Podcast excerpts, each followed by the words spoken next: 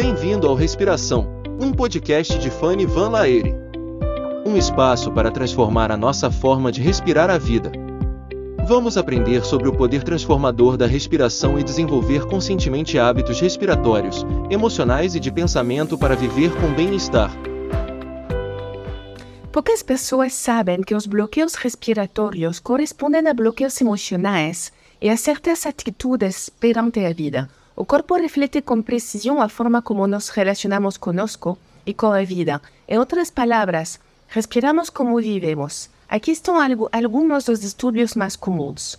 A inspiração fraca ou superficial, ou seja, quando é fisiologicamente difícil inspirar profundamente, corresponde a nível emocional ao desânimo, fuga das emoções e dificuldade com o impulso da vida. A inalação forçada corresponde a uma atitude de luta para sobreviver e as emoções inconscientes de escassez.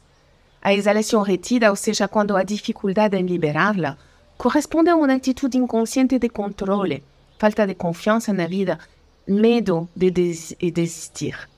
A expiração empurrada ou forçada corresponde a uma negação inconsciente de emoções, tentar se liberar do passado e raiva inconsciente.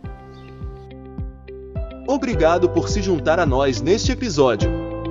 Esperamos que você tenha encontrado inspiração e ferramentas para viver uma vida mais plena, feliz e com mais bem-estar. Não se esqueça de respirar conscientemente para despertar todo o seu potencial.